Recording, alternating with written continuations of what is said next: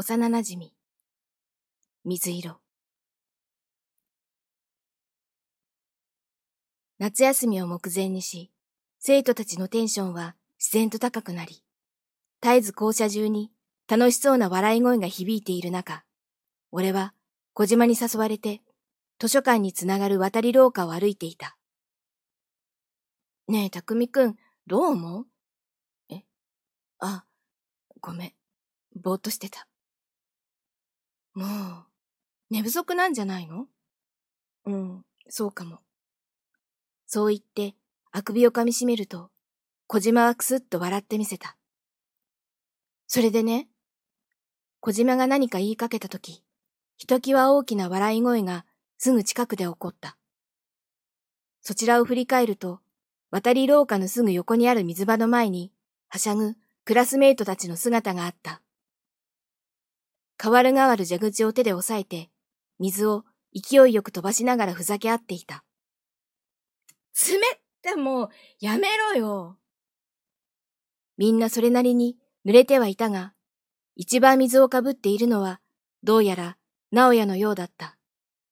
ちょ、マジなお、透けてるし。うお、やっべえな。なんかエロい。なんだよ、お前ら。人の胸ばっか水かけて。我慢ができなくなった俺は、つかつかと水場に近寄った。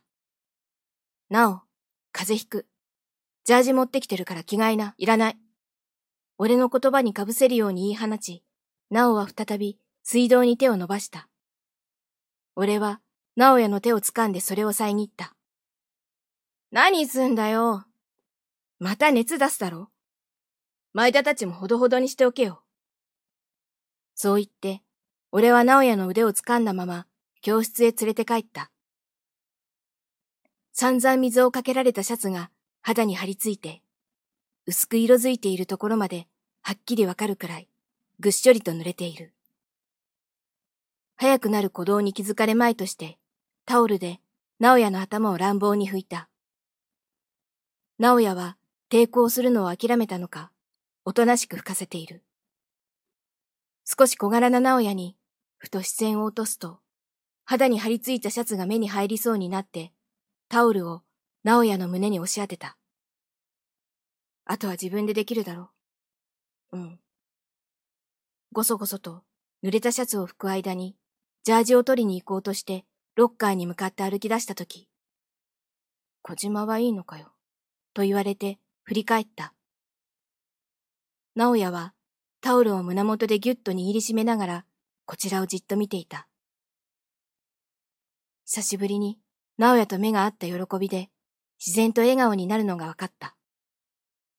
匠名前を呼ばれたのも久しぶりな気がして、直哉の目から視線を外せずにいると、なあ、小島はいいのかよ、と再び言われ、小島を渡り廊下に置き去りにしてきたことを思い出した。後で謝っておくからいいよ。ほら、早く着替えて。そう言って、ロッカーから取り出したジャージを直哉に向かって投げた。なお、着替えたら一緒に帰ろう。